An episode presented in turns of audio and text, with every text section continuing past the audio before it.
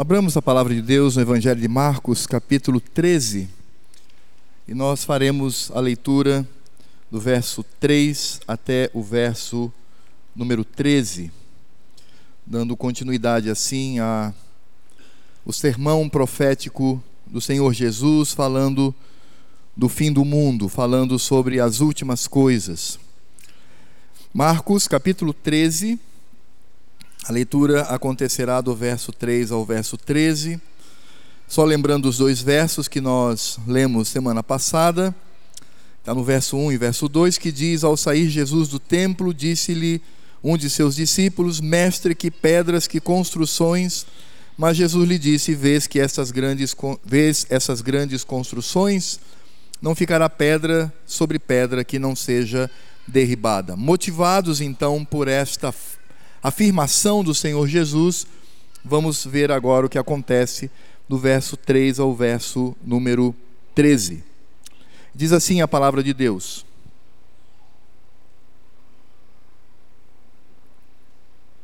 No Monte das Oliveiras, defronte do templo, achava-se Jesus assentado quando Pedro, Tiago, João e André lhe perguntaram em particular: Dize-nos quando sucederão estas coisas e que sinal haverá quando todas elas estiverem para cumprir-se. Então Jesus passou a dizer-lhes: Vede que ninguém vos engane. Muitos virão em meu nome dizendo: Sou eu e enganarão a muitos. Quando, porém, ouvirdes falar de guerras e rumores de guerras, não vos assusteis. É necessário assim acontecer, mas ainda não é o fim. Porque se levantará nação contra nação e reino contra reino, haverá terremotos em vários lugares e também fomes. Estas coisas são o princípio das dores. Estai vós de sobreaviso, porque vos entregarão aos tribunais e às sinagogas, sereis açoitados e vos farão comparecer à presença de governadores e reis, por minha causa, para lhes servir de testemunho. Mas é necessário primeiro, é necessário que primeiro o evangelho seja pregado a todas as nações. Quando, pois, vos levarem, vos entregarem, não vos preocupeis com o que haveis de dizer, mas o que vos for concedido naquela hora, isso falai, porque não sois vós os que falais, mas o Espírito Santo. Um irmão entregará à morte outro irmão, e o pai ao filho. Filhos haverá que se levantarão contra os progenitores e os matarão. Sereis odiados de todos por causa do meu nome. Aquele, porém, que perseverar até o fim, esse será salvo. Irmãos, como vimos semana passada, nós estamos diante daquilo que nós chamamos de o sermão profético de Jesus.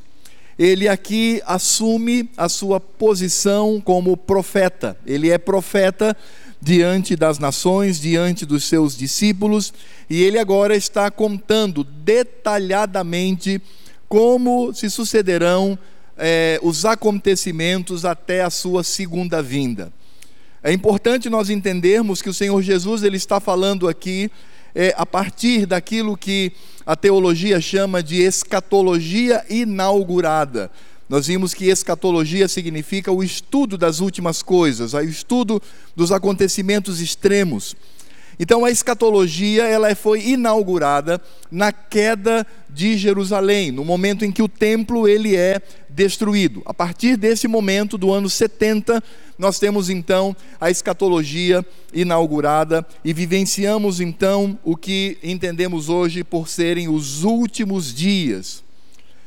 Então nós estamos aqui vivendo a reta final, desde o momento em que alguns acontecimentos ah, tiveram lugar lá em, lá na, em Jerusalém, próximo a Jerusalém, quando vimos, ah, ah, ouvimos sobre a morte do Senhor, a sua ressurreição, a sua eh, subida aos céus, a descida do Espírito Santo e a queda do templo em Jerusalém e a própria cidade de Jerusalém no ano 70.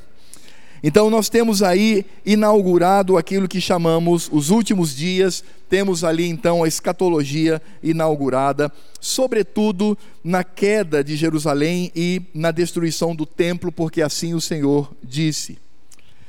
Então, diante das palavras do Senhor Jesus, quando os discípulos saíram do templo, olharam para a construção e disseram: Nossa, que construção, que coisa maravilhosa, que coisa grandiosa. E aí o Senhor Jesus diz: Vocês estão vendo essas pedras, essas maravilhas? Pois é, não sobrará pedra sobre pedra, tudo será destruído.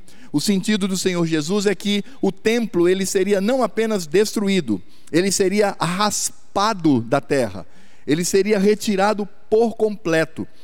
E é interessante perceber a soberania do Senhor, é que ainda hoje nós encontramos o lugar do templo como uma área raspada. Temos algumas pedras do templo por testemunho, mas aprove ao Senhor, na sua soberania, permitir que os muçulmanos construíssem uma mesquita no lugar do templo. Portanto, nós temos ali o Domo da Rocha, a Mesquita de Omar. E essa mesquita é considerada como uma das mais sagradas do mundo para os muçulmanos. Ninguém toca ali, ninguém mexe naquele lugar. E é impressionante como percebemos como o Senhor Deus, ele coloca um selo sobre aquele lugar. Ele coloca um selo sobre aquela região, onde não mais será construído, pelo menos no que diz respeito à, à lógica da história do povo muçulmano, onde aquela mesquita ela se tornará intocável e ninguém poderá ali mexer. Então, é exatamente a partir desta fala do Senhor Jesus, quando ele diz sobre a destruição do templo, que nós encontramos agora os discípulos é, indagando ao Senhor. E é interessante perceber que os evangelhos, e Marcos faz a mesma coisa, ele vai dizer o lugar onde eles estavam. No verso 3 diz que eles estavam no Monte das Oliveiras, defronte do templo. E de fato, aquele lugar era um lugar privilegiado. Eles estavam no monte e eles tinham a visão do templo, da lateral do templo por, por como um todo. Eles viam aquela construção. E os discípulos, então, olhando para aquela construção tão grandiosa, tão importante para eles como judeus, e lembrando-se das palavras do Senhor Jesus, então eles fazem uma pergunta. Eles dizem a partir do verso 4: Dize-nos quando sucederão essas coisas e que sinal haverá quando todas elas estiverem para cumprir-se. Essa foi a pergunta é, dos discípulos. Eles queriam saber sobre o tempo dos acontecimentos. E eles queriam também saber sobre as garantias de que de fato isso iria acontecer. É como se eles dissessem para Jesus: Senhor, quando isso vai acontecer e que garantia nós temos de que esses eventos tão grandiosos irão acontecer? Qual é a garantia que temos para todos estes eventos? E aí então o Senhor Jesus responde a eles. E nós temos então a, a, uma palavra profética do Senhor Jesus, onde o Senhor Jesus vai trazer todos os eventos que se sucederão nos últimos dias. O Senhor Jesus começa a partir da queda do templo e ele então se estende até a sua segunda vinda. Marcos não é o evangelista mais detalhado. O evangelista mais detalhado sobre o sermão de Cristo é Mateus. E Mateus então traz esse detalhamento. Portanto, tudo o que está no sermão profético de Cristo é o que acontecerá. Tudo que não está no sermão profético de Cristo é o que não acontecerá, porque o Senhor ele não se nega a responder àqueles homens. E o Senhor Jesus ele também não omite informações. Ele não esconde informações. Não há eventos que ele não cite aqui. Todos os eventos, tudo o que irá acontecer, o Senhor Jesus demonstra. Então, nós temos no sermão profético de Jesus, numa linguagem profética, todos os acontecimentos do que nós poderíamos chamar de o fim do mundo. E a resposta do Senhor Jesus aos discípulos, ela, ela acontece em três blocos, em três pontos. Então, o sermão profético de Jesus vai abranger esses três aspectos. O primeiro é o que ele fala é, obviamente pensando a partir da queda do templo. Não a queda do templo seria um quarto elemento, mas ah, considerando já o templo destruído, nós teremos então três grandes eventos para a vinda do Senhor. Primeiro é o chamado princípio das dores. É o que a gente vai perceber aí do verso 3 ao verso 13 que nós acabamos de ler. Hoje nós falaremos sobre o princípio das dores. Depois, então, de 14 a 23, Jesus vai falar da grande tribulação. Ele vai falar de uma perseguição sanguinária sem precedentes contra a sua igreja. E em terceiro e último lugar, logo após a grande, ou em meio à grande tribulação, melhor dizendo, acontecerá a segunda vinda do Senhor. E aí então, essa segunda vinda antecede o julgamento final, está lá nos versos 24 a 27. Então temos o princípio das dores, a grande tribulação e a segunda vinda do Senhor, que em seguida nos remeterá ao julgamento final. Então vejam que o sermão profético do Senhor Jesus visa responder, e eu quero deixar bem claro para os irmãos: Cristo não omitiu informações, ele não escondeu algo que depois outros apóstolos tiveram a, a, a, iluminação do próprio Cristo para dizer. Ali ele está tratando detalhadamente de como tudo acontecerá, e eu repito, se os irmãos querem uma, uma palavra mais detalhada, leia lá em Mateus.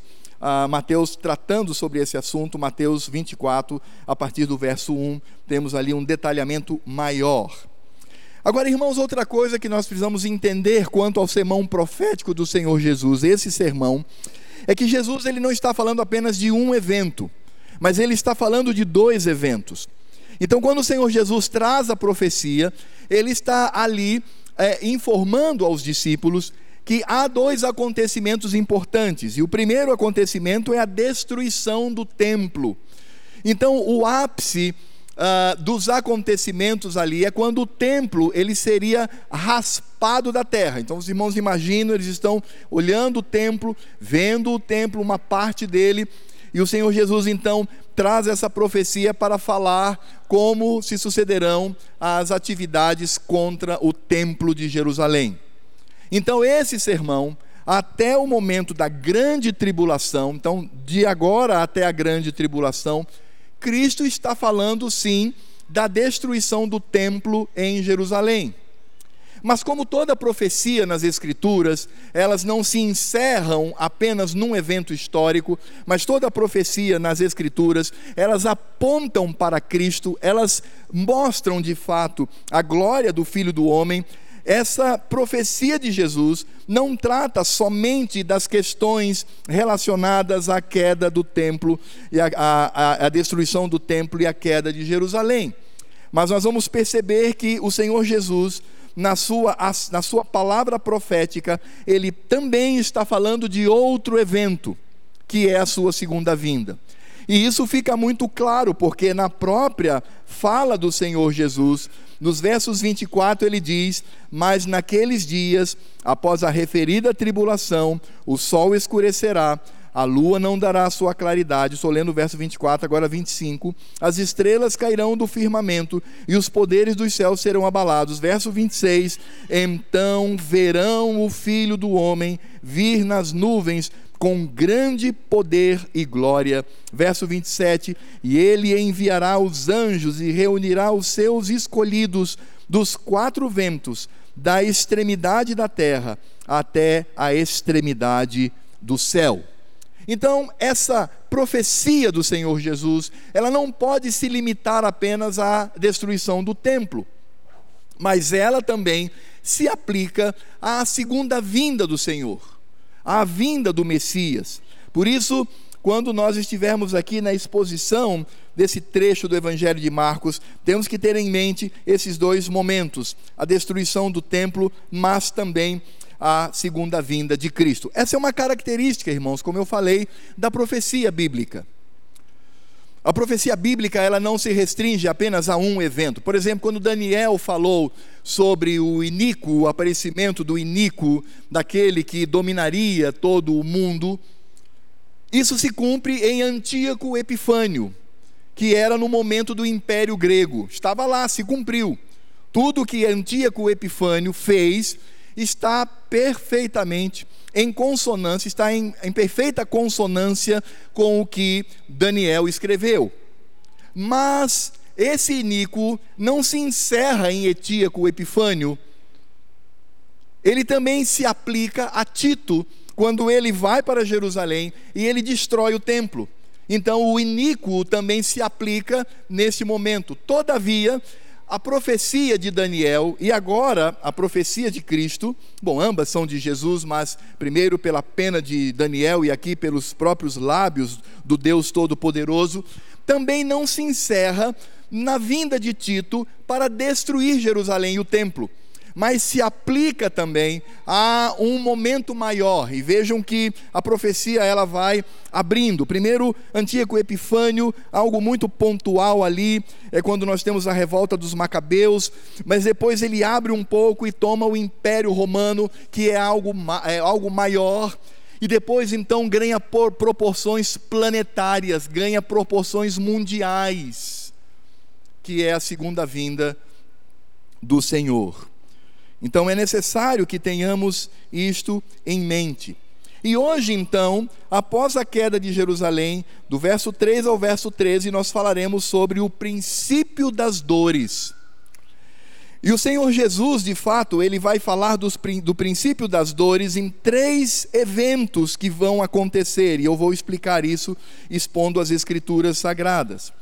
Esses três eventos são, primeiro, o aparecimento de impostores, de pessoas que se dizem de Deus, líderes que se dizem de Cristo, mas que surgirão para enganar, se possível, os eleitos.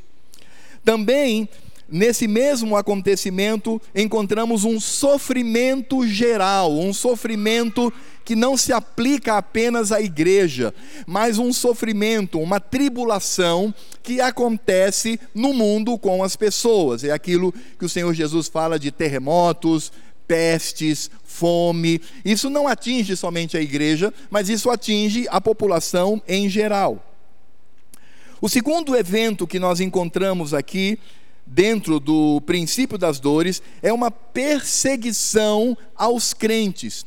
Então, desde a queda de Jerusalém, nós vamos encontrar a igreja sendo perseguida, a igreja passando por tribulação, a igreja passando por sofrimento. E é exatamente isto que as Escrituras nos ensinam: que nós seríamos perseguidos. As Escrituras não nos ensinam que nós seríamos livres da perseguição, mas as Escrituras nos ensinam que nós seríamos fortalecidos diante da perseguição e o princípio das dores não diz respeito apenas ao aparecimento de impostores na igreja, de um sofrimento geral, é, mas também de uma perseguição específica aos filhos de Deus. E em terceiro e último lugar, o princípio das dores, além de falar dos impostores, do sofrimento geral, da perseguição da igreja, fala também sobre a pregação do evangelho. Fala do espalhar do Evangelho para todas as nações, e assim poderíamos resumir o que o Senhor Jesus trata aqui no princípio das dores: os impostores e sofrimento geral, a perseguição dos seguidores de Cristo e a pregação do Evangelho. Uma outra informação importante também sobre os sinais dos tempos ou esse princípio das dores é que estes acontecimentos eles não ocorrem dizendo, olha, Jesus está prestes a voltar. Não é assim. Esses eventos eles acontecem para dizer a vinda de Cristo é uma certeza. É isto. Nós temos muitos teólogos e estudiosos das Escrituras que querem usar aqui o princípio das dores como elemento cronológico. Eles querem, de alguma maneira, é, adivinhar quando Cristo virá. E na verdade não é isso que Jesus está dizendo aqui. Aliás, Jesus não nos informou sobre o princípio das dores para que fizéssemos cálculos mirabolantes, cálculos secretos, cálculos espirituais, para de alguma maneira perceber quando Cristo vem. Esses eventos aqui, que nós acabamos de ler do verso 3 ao verso 13, eles apenas são acontecimentos que dizem, dois pontos, lembre-se, Cristo voltará. É somente isto. É nesse sentido. Então, vamos olhar para o princípio das dores como estes acontecimentos que comprovam, porque a pergunta dos discípulos, ela envolve essa questão quando eles dizem, dizem ao Senhor: Dize-nos quando sucederão essas coisas e que sinal, que sinal haverá quando todas elas estiverem para cumprir-se? Qual é o sinal para o cumprimento da tua segunda vinda? Qual é o sinal que devemos ter que vai desde a queda de Jerusalém a outros eventos? É claro que os discípulos aqui, eles estão pensando apenas na destruição do templo, que aquilo foi chocante para eles, mas o Senhor Jesus, ele nos revela todos os eventos até a sua segunda vinda. E aí então nós vamos detalhar os acontecimentos destes princípios das dores. E é importante sempre lembrarmos que esses acontecimentos ocorrem há dois mil anos. Então, desde a queda de Jerusalém até os dias de hoje, esses acontecimentos eles estão aí para dizer que Cristo virá. E aí então, o primeiro ponto que nós encontramos é no verso 6. Jesus então no verso 5 diz assim: Então Jesus passou a dizer-lhes: Vede que ninguém vos engane. Vede que ninguém minta para vocês. Veja que ninguém venha distorcer tudo aquilo que irá acontecer. E irmãos, isso é importantíssimo. Porque quando nós olhamos para o mundo, quando nós olhamos para os sábios deste mundo, eles vão afirmar que a segunda vinda de Cristo é uma lenda é uma esperança sem sentido. Que não, Cristo não voltará, não haverá esse evento.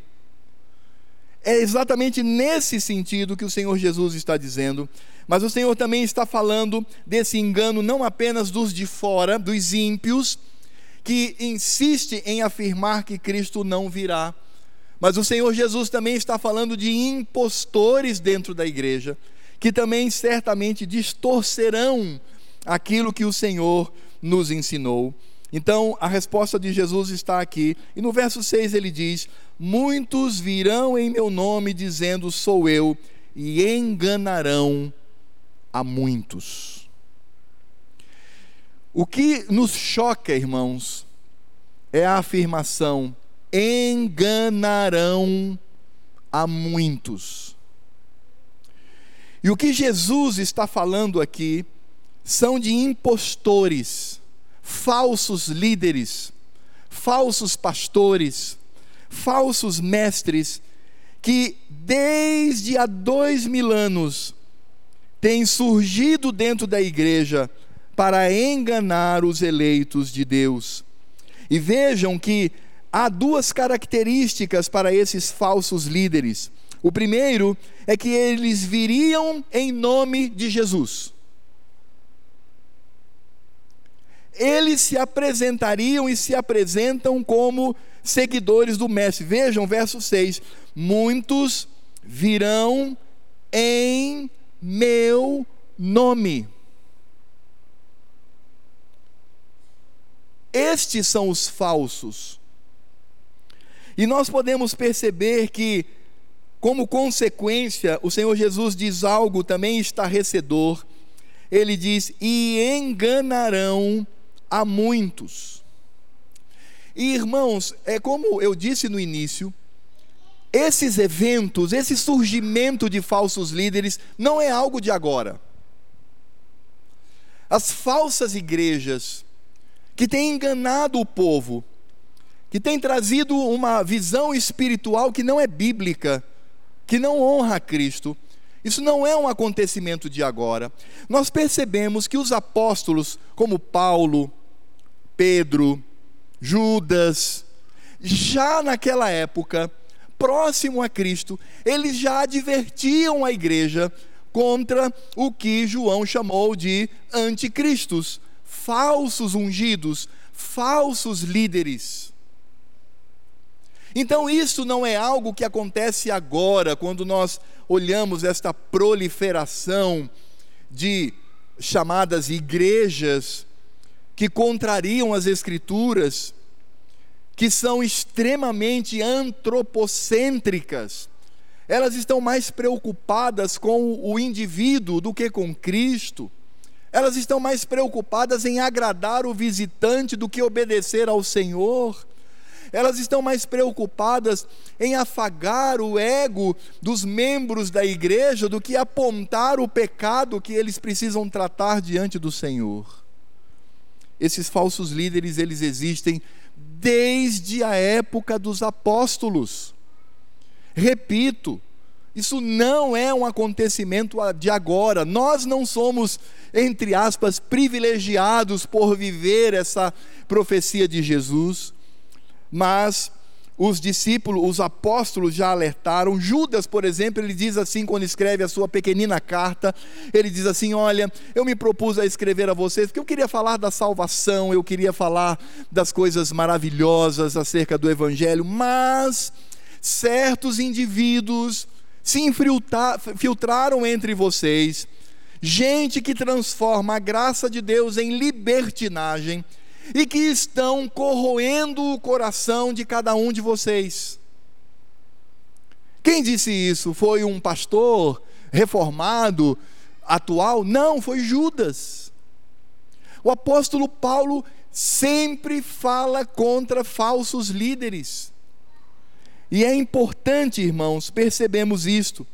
Hoje, quando nós falamos em cristianismo, nós não estamos falando de uma entidade.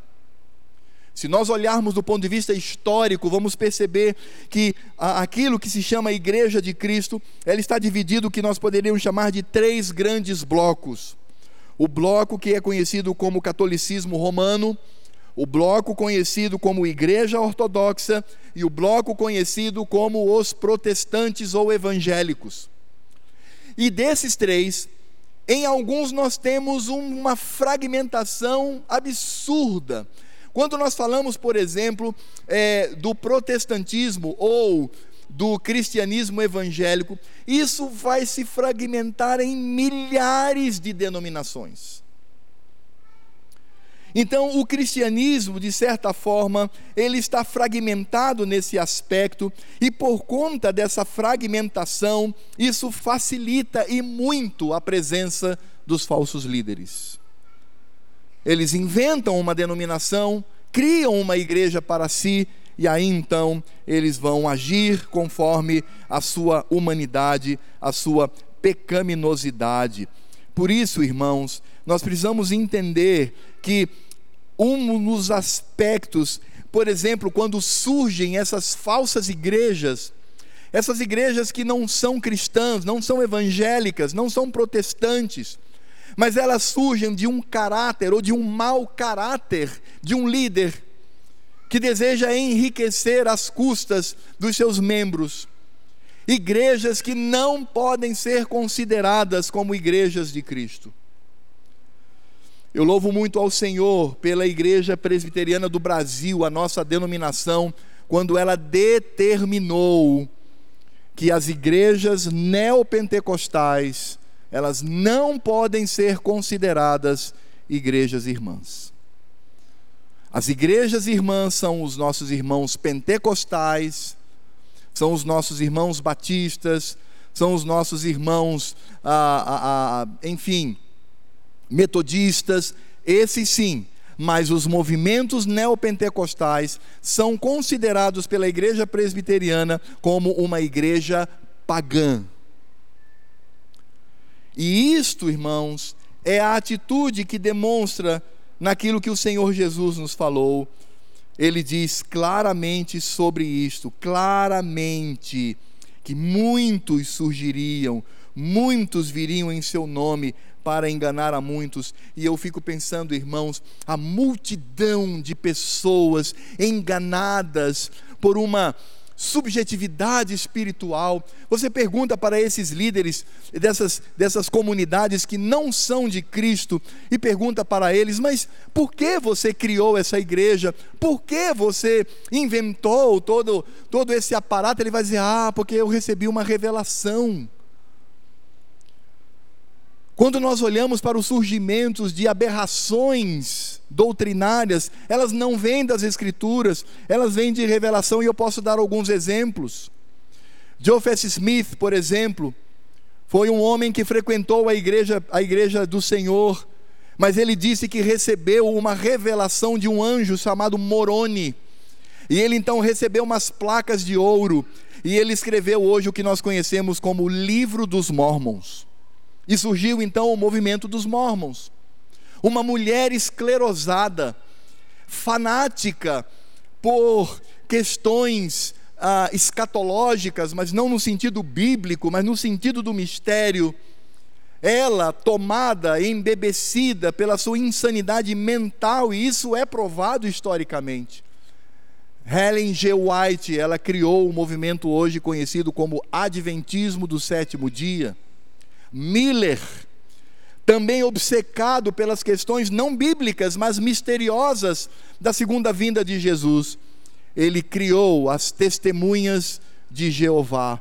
E aí, irmãos, nós temos uma série de pessoas, e quando você pergunta para eles de onde vem a autoridade para vocês criarem essas comunidades, é das Escrituras? Se forem honestos, dirão não vem de revelações internas, revelações vindas do coração.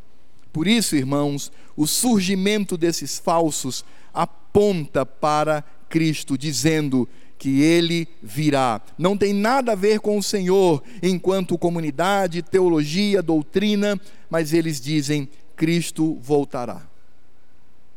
O segundo evento que nós encontramos aqui está nos versos 7 e 8 que o Senhor Jesus diz assim: Quando, porém, ouvirdes falar de guerras e rumores de guerras, não vos assusteis, é necessário assim acontecer, mas ainda não é o fim, porque se levantará nação contra nação e reino contra reino, haverá terremotos em vários lugares e também fomes, estas coisas são o princípio das dores. Meu irmão, você sabia que quando Jesus trouxe essa profecia, falando sobre guerra entre reinos, guerra entre reis, guerra entre nações, o mundo conhecido na época vivia o que nós chamamos hoje de paz romana. Vocês sabiam que quando Jesus fala estas palavras, o Império Romano vivia uma paz, claro que imposta pela, pela estrutura do império, mas que não havia guerras, não havia batalhas, não havia nações externas contra o império. Era inadmissível se pensar uma nação externa guerrear contra aquele grande império. Por isso, se alguém ouvisse isso, diria assim: Jesus deve estar louco. Como é que ele fala de guerra se nós vivemos dentro de um império e esse império ele vive toda a paz chamada paz romana. Por isso, meus irmãos, a profecia, ela não vem apenas como uma dedução lógica dos eventos históricos, essa profecia vem porque Cristo é Deus. E para que se cumprisse o que o Senhor falou, 40 anos depois desta profecia, o Império Romano entra em convulsão e nós temos agora povos que começam a, comunidades que começam a se insurgir contra o império. Para que os irmãos tenham ideia, em apenas um ano, nestes eventos, quatro imperadores, um ano, 365 dias, quatro imperadores foram brutalmente assassinados: o imperador Galba, Otto, Vitelo e Vespasiano. E nisto você percebe, nós percebemos que o Senhor, ele mesmo vivenciando aquela paz imposta e vivida pelos integrantes do Império Romano, mas ele diz: nação se levantará contra a nação, haverá guerra por todo o planeta. E meus irmãos, é interessante porque quando nós olhamos nesses últimos séculos, nós vamos perceber que o mundo vivenciou cerca de 300 guerras importantes de nações contra nações. nós vamos perceber claramente que o mundo não passou na contagem dos seus anos, nesses dois mil anos, é, 100 dias de total e absoluta paz.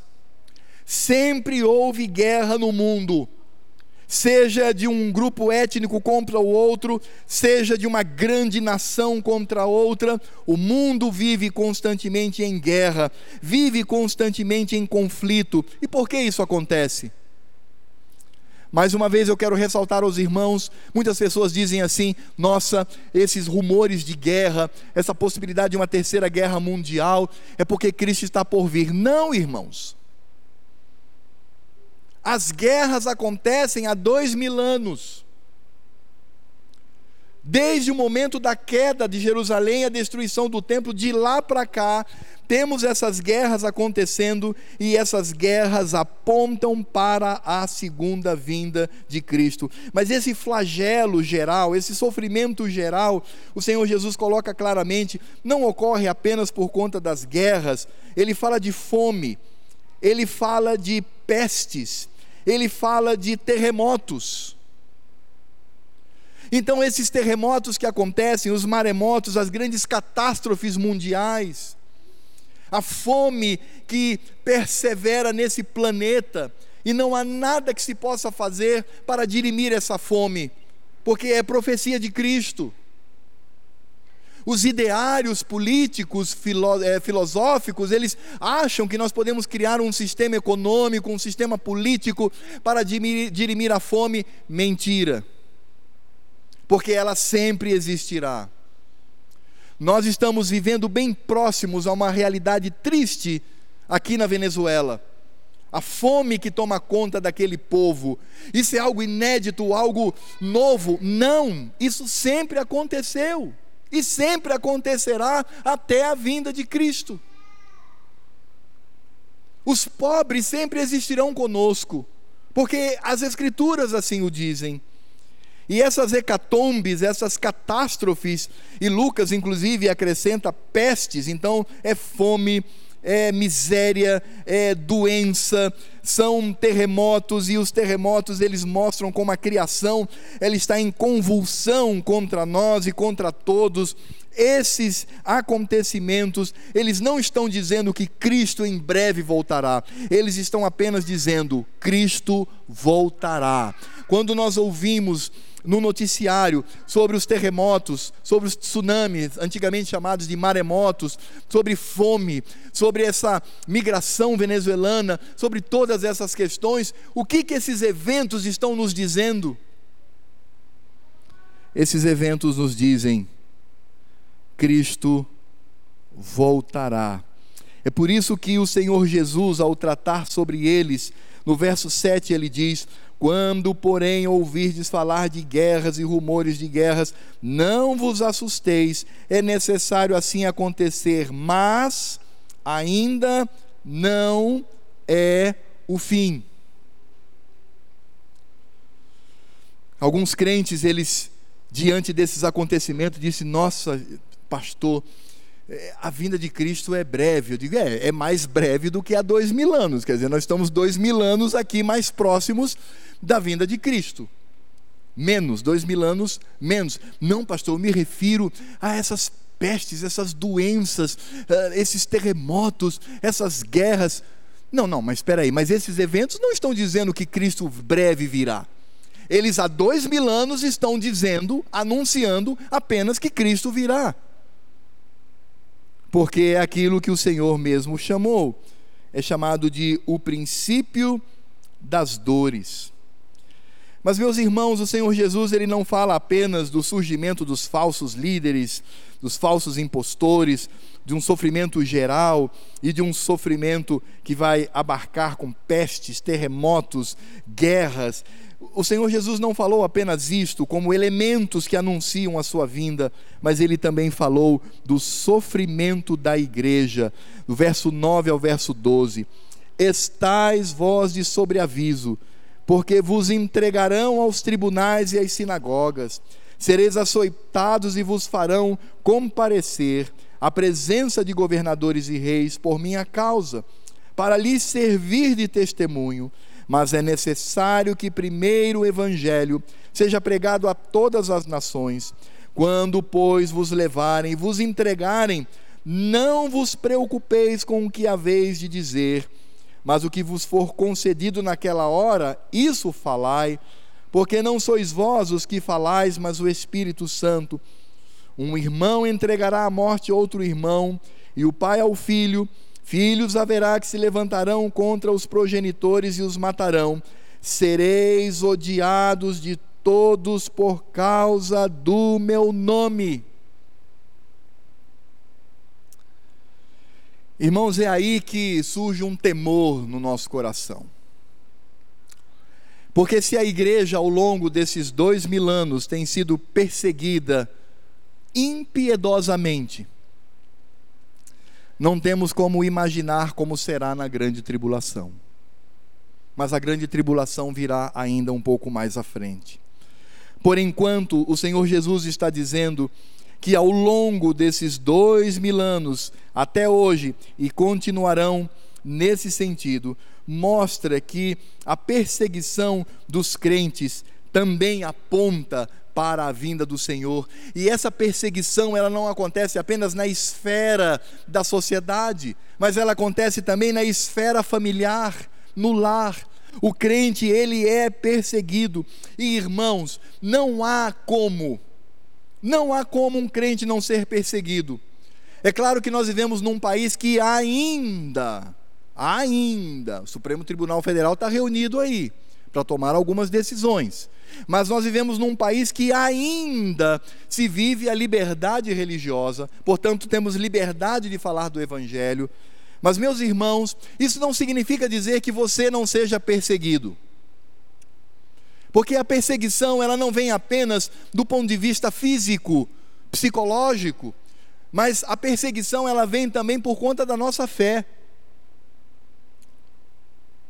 Se você não é perseguido no seu lugar de trabalho, se não há algum tipo de hostilidade das pessoas ao seu redor, seja uma hostilidade raivosa, seja uma hostilidade jocosa, ou seja, fazer piadinhas com você contra a sua fé, se isso não existe, ou você está vivendo num ambiente onde só tem crente, ou é muito interessante fazer uma avaliação do meu comportamento. Queridos, quando nós olhamos para a igreja do Senhor Jesus, nós vamos perceber que a perseguição é uma realidade desde a queda de Jerusalém. Os discípulos foram perseguidos pelos judeus naquela época e depois se espalharam pelo Império Romano por causa dessa perseguição. Estevão foi apedrejado cruelmente por causa da sua fé, e isso fez então com que os crentes eles se espalhassem. Depois então o Império Romano vem para cima dos crentes a ponto de colocar famílias inteiras na arena para serem devorados pelos leões. As escrituras nos dizem que Nero, ele empalava pessoas em paus, passava betume, a pessoa viva, o crente vivo, e ele tocava fogo, e o corpo daquela pessoa iluminava a cidade. E vocês imaginem o espetáculo de horror, porque essas pessoas gritavam de dor por ser, estarem sendo tratadas dessa maneira, iluminando todo o Império Romano. E depois disso, nós temos a igreja do Senhor sendo perseguida. Hoje, para que você tenha uma ideia, hoje, cerca de 10 mil cristãos são assassinados por causa da sua fé no mundo. 10 mil. Você não ouve falar sobre isso. Porque não interessa ao Brasil essa estatística, não interessa à sociedade esse conhecimento, mas 10 mil irmãos na fé são mortos por governos, sistemas, ditaduras que odeiam o Evangelho e assim então matam os nossos irmãos. É por isso que, diante deste quadro, o Senhor Jesus nos traz aqui uma promessa de amparo. No verso 11 ele diz isso. Ele diz que nesses momentos e instantes nós seríamos fortalecidos pelo Espírito Santo e o Espírito Santo nos auxiliaria a mantermos o nosso testemunho, a mantermos a nossa fé. mesmo nas perseguições de ódio dentro do lar. E isso não significa dizer que aquele que se converte, ele se torna um alguém que vai hostilizar os seus familiares, é o contrário, a família hostiliza essa pessoa, ainda assim teríamos o amparo do Senhor. Quando nós olhamos para o mundo hoje, meus irmãos, nós vamos perceber que as grandes organizações que surgem hoje, elas surgem contra o Evangelho. O socialismo é um movimento mundial que deseja domínio, ele odeia o cristianismo. O islamismo é um movimento religioso mundial que deseja o domínio, ele odeia o cristianismo. O globalismo e esses movimentos metacapitalistas, eles também têm o desejo de dominar o mundo, eles odeiam o cristianismo. É por isso que muçulmano, socialista e globalista estão unidos, mesmo que sejam tão divergentes nas suas ideias, mas eles têm um inimigo comum. Como diz o ditado: inimigo do meu inimigo é meu amigo. E esses movimentos se levantam. Olhem para o que está acontecendo no Brasil. Vejam as leis que querem aprovar. Vejam o que um ministro do Supremo Tribunal Federal fala dos confessionais. Vá lá e veja o último discurso. Agora, irmãos, isso significa dizer que Cristo está prestes a voltar por causa da perseguição? Não. Essa perseguição apenas diz que o Senhor, Ele voltará. É por isso que ao olharmos os princípios das, o princípio das dores, no surgimento dos falsos líderes, no sofrimento geral, no sofrimento da igreja, o Senhor Jesus também traz algo extremamente importante quando ele fala da pregação do Evangelho. No verso 10 ele diz: Mas é necessário que primeiro o Evangelho seja pregado a todas as nações. E o que é lindo, irmãos, é que aquilo se cumpriu na época da queda de Jerusalém, como se cumpre ainda hoje. E o sofrimento dos crentes, a perseguição dos crentes, é que faz com que eles se espalhem pelo mundo. Como eu referi há pouco, Estevão foi apedrejado. E por que ele foi apedrejado? Olhamos e falamos: nossa, que coisa bárbara contra esse nosso irmão mas foi um instrumento de Deus para que os crentes que estavam ali em Jerusalém, confortáveis, aquecidos, tranquilos, eles se espalhassem pelo mundo conhecido da época. E o evangelho ele passa agora a ser pregado a todas as nações contidas no Império Romano. E de fato, irmãos, quando na década, na década de 70, no ano 70, eh, Jerusalém é invadida e o templo é raspado, Todas as áreas do Império Romano já haviam ouvido acerca do Evangelho, incluindo a longínqua Espanha, já haviam recebido o Evangelho. Mas é claro que esta profecia de Cristo não se refere apenas à queda do Templo de Jerusalém, mas essa profecia de Cristo se aplica também à sua segunda vinda, e nós temos hoje o espalhar do Evangelho nós temos hoje empreitadas missionárias que têm feito com que missionários deem a, suas, deem a sua vida para pregar o Evangelho a lugares tão inusitados, para que esse Evangelho ele seja pregado em todos os rincões deste mundo. Por isso, irmãos, a perseguição dos crentes no início e ainda hoje tem feito com que esse evangelho se espalhasse, como disse Tertuliano, na, na, no ano de mil, eh, no ano de no século 3, melhor dizendo, ele disse que o sangue dos crentes assassinados, o sangue dos mártires, era a semente do crescimento da igreja. É por isso que onde se vê uma perseguição ferrenha contra o evangelho é onde a igreja mais cresce. Na China hoje, China, existem mais crentes professos do que nos Estados Unidos da América. Você sabia disso? Você sabia que há mais crentes na China do que nos Estados Unidos ou Canadá? E por que isso? Porque o sangue dos mártires é a sementeira O evangelho cresce porque é a ação do Espírito Santo de Deus. O evangelho não cresce na dependência dos seres humanos. Motivar as igrejas a se envolverem com missões é algo bíblico, mas não devemos fazer isto porque é necessário que espalhemos. Não, esse evangelho ele é espalhado. A obra é do Espírito Santo, ele nos conduz. Hoje nós temos, ao olhar para a história, vamos ver tantos movimentos de evangelização, movimentos missionários, como o movimento moderno de missões, que ganhou o mundo pregando o Evangelho. Nós temos no século XVI cristãos que saíram da Europa e foram até a China, até o Japão pregar o Evangelho. Século XVI. Porque a palavra de Cristo se cumpre.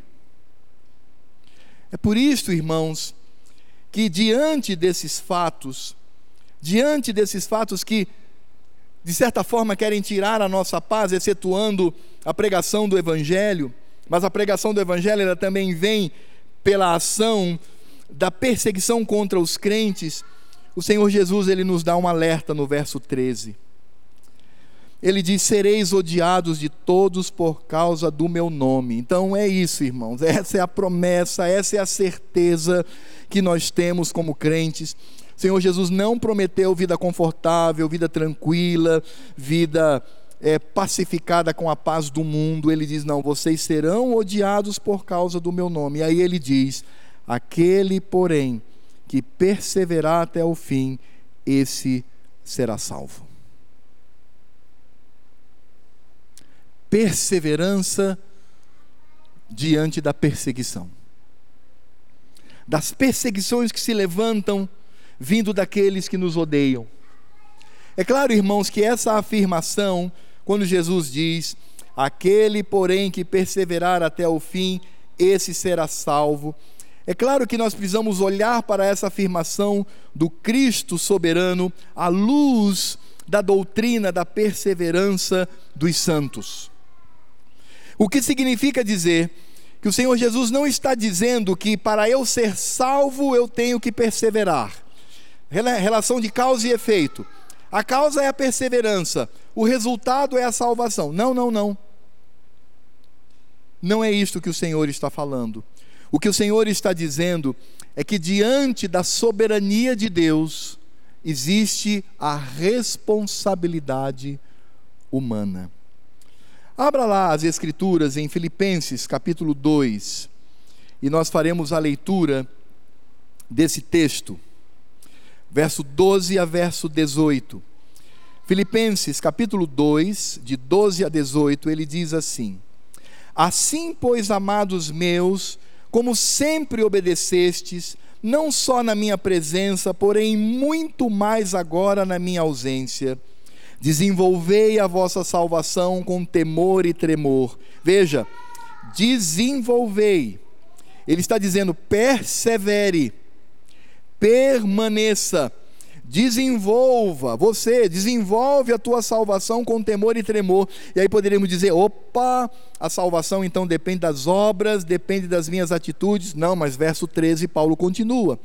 Ele diz: porque Deus é quem efetua em vós tanto o querer como o realizar, segundo a sua boa vontade.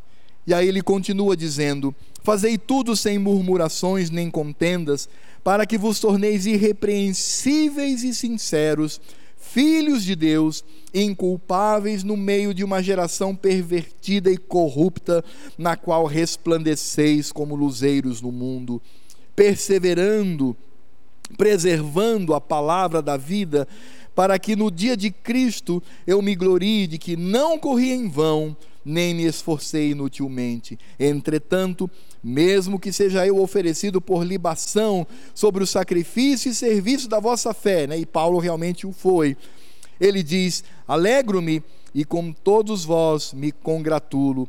Assim vós também, pela mesma razão, alegrai-vos e congratulai-vos comigo. Perseverar, O crente, ele não está isento da sua responsabilidade. Eu não posso afirmar, como certa vez eu ouvi no seminário, uma aberração teológica, quando um aluno que andava pelas boates, andava por lugares pecaminosos e fazia o seminário, ele chegou para mim e falou assim: Alfredo, é linda a, a doutrina da, da predestinação, porque mesmo que eu queira, mesmo que eu, que eu deseje, mesmo que eu faça coisas para sair, mas o Senhor Deus vai me manter. Eu disse, meu amigo, se você está fiado nisso, você vai para o inferno. Porque as Escrituras falam da nossa responsabilidade.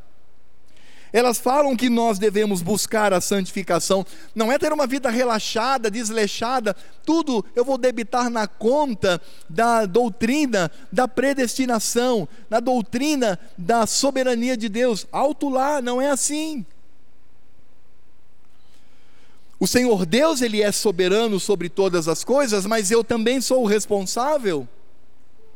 Então eu tenho, sim, que desenvolver a minha salvação, eu tenho, sim, que perseverar até o fim na oração, na leitura das Escrituras, num testemunho condizente com a lei de Deus, buscando a santificação, buscando a presença do Senhor, estando constantemente em comunhão com o Senhor, seja a comunhão pessoal, a comunhão no dia do Senhor, quando nos reunimos para cultuar, me envolver no reino, agir para a glória de Cristo. Irmãos, nós também temos responsabilidades. E é por isso que o Senhor Jesus ele afirma claramente: Aquele, porém, que perseverar até o fim, esse será salvo. Este, certamente, é um predestinado pelo Pai para viver a glória na eternidade. E, meus irmãos, quando nós olhamos para todos esses acontecimentos, tudo aquilo que o Senhor Jesus falou e que ele chamou de princípio das dores, qual seria a aplicação a ser feita diante desta palavra de Cristo? E eu gostaria de trazer algumas aqui para os irmãos, concluindo o nosso sermão. A primeira aplicação, irmãos, é quanto a Cristo em todos estes acontecimentos. É impressionante, irmãos, Cristo, quando falou desta profecia, ele estava ali naquele monte, rodeado por alguns, me permitam o termo, alguns gatos pingados, um grupinho pequeno. Ele era um galileu. Ele era desrespeitado, ele não era considerado. Aliás, enquanto ele estava falando isso, a liderança toda estava já planejando a sua morte, uma morte humilhante, uma morte que iria destruir o projeto de Jesus de Nazaré. Ele estava vivendo num grande império onde existia paz sobre todos. Mas, meus irmãos, é por isso que nós percebemos claramente como Cristo é Deus e como a palavra de Deus ela é a revelação do Senhor. Porque quando Cristo falou esse sermão, tudo, tudo, tudo, absolutamente tudo era contrário. Viviam a paz, Jesus tinha um grupinho ali que iriam abandoná-lo. Dentre esse grupinho, um iria negá-lo, outro iria traí-lo, outros iriam fugir. E Jesus fala daquilo que ele veio plantar nesse mundo em proporções planetárias. Como pensar isso?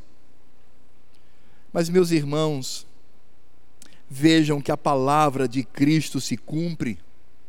E hoje, nós que estamos a milhares, milhares de quilômetros daquele lugarzinho onde Jesus estava. Há dois mil anos de diferença, dois milênios. Estamos aqui esta noite cultuando a Cristo. Porque a palavra de Cristo, ela se cumpre.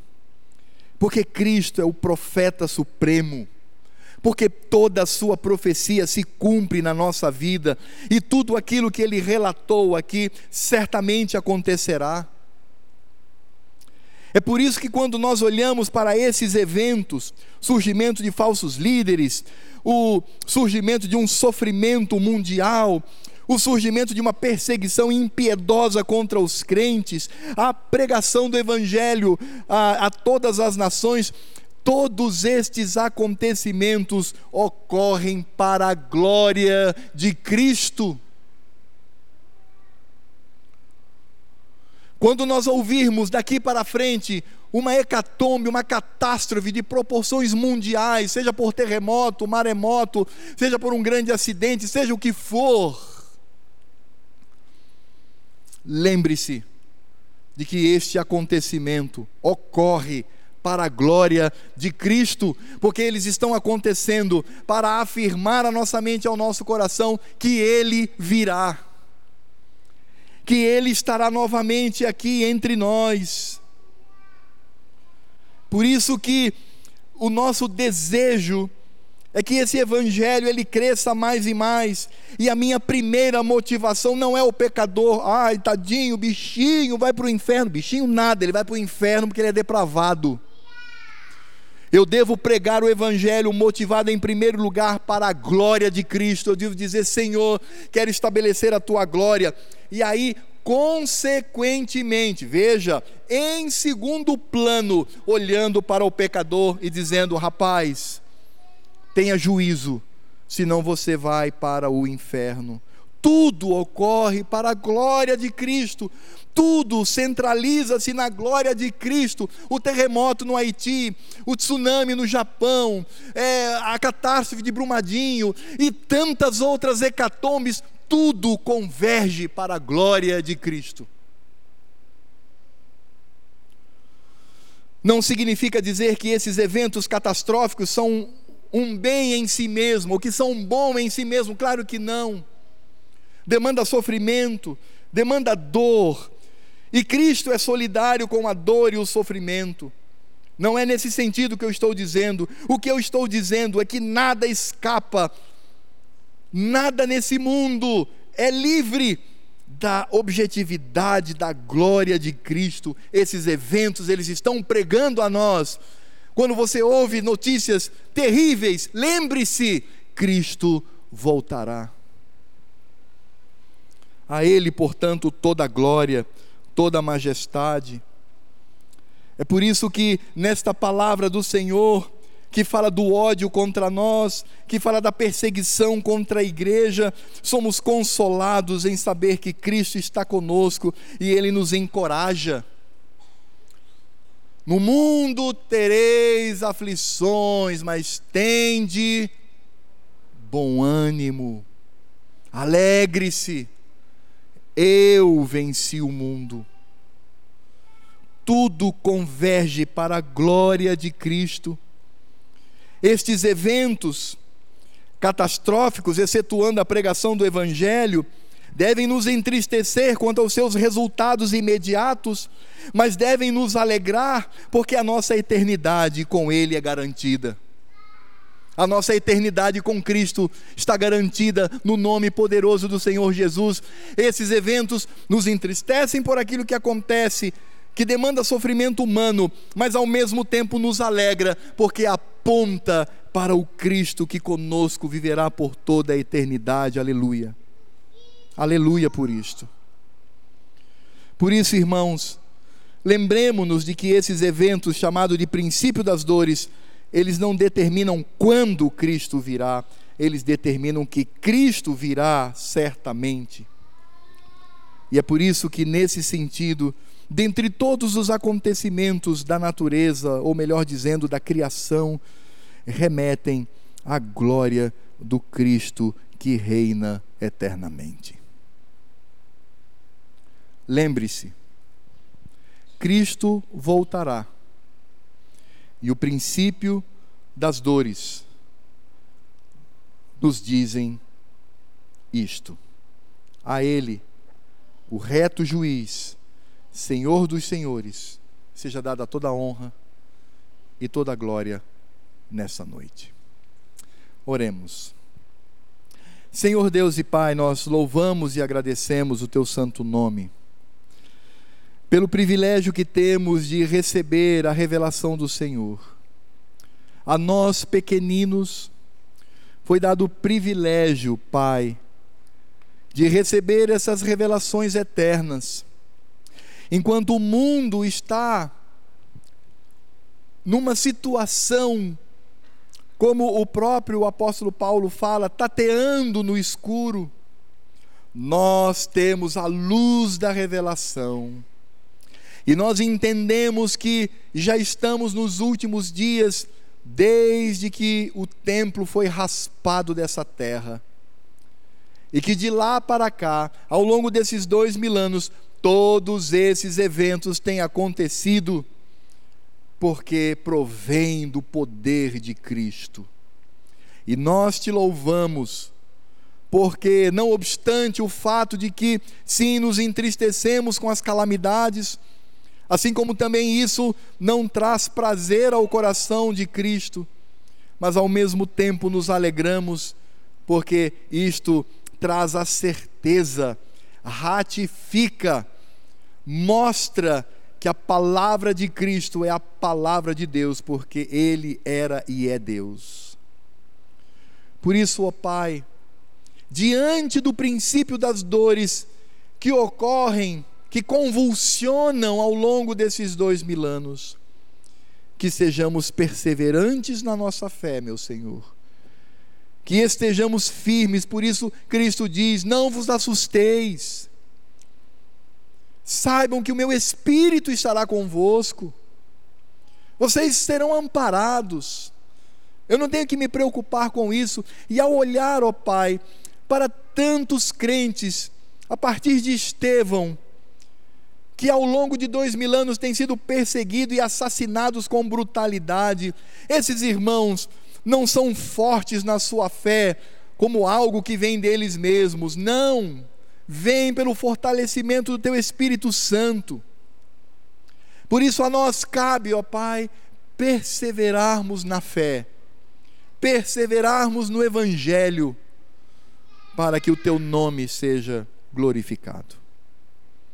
Ó Senhor, muito obrigado, porque a despeito do princípio das dores, somos preservados por Ti. E nós sabemos que o Teu Filho voltará, que Cristo voltará. Por isso clamamos: Maranata, vem Jesus, leva-nos para si, para que vivamos a eternidade contigo, para a Tua honra e a tua glória.